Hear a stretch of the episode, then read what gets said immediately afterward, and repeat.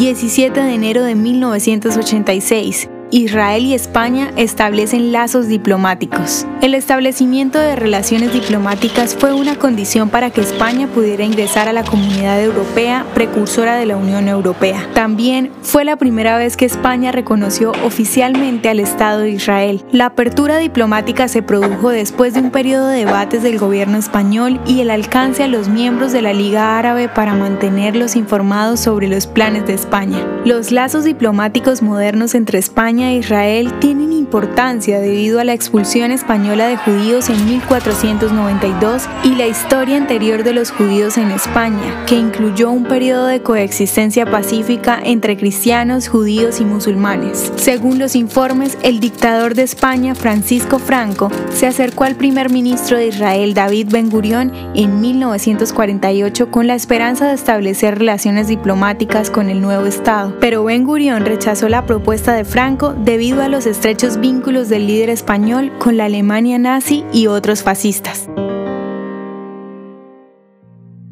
¿Te gustaría recibir estos audios en tu WhatsApp?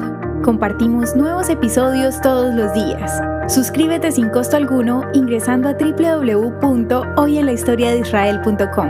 Hacerlo es muy fácil también puedes encontrarnos como arroba hoy en la historia de Israel en Instagram, Facebook, Spotify y otras plataformas digitales. Comparte este audio para que otros conozcan más acerca de Israel. Este proyecto es realizado por Philos Project. El contenido original de Hoy en la historia de Israel fue provisto por el Centro para la Educación sobre Israel.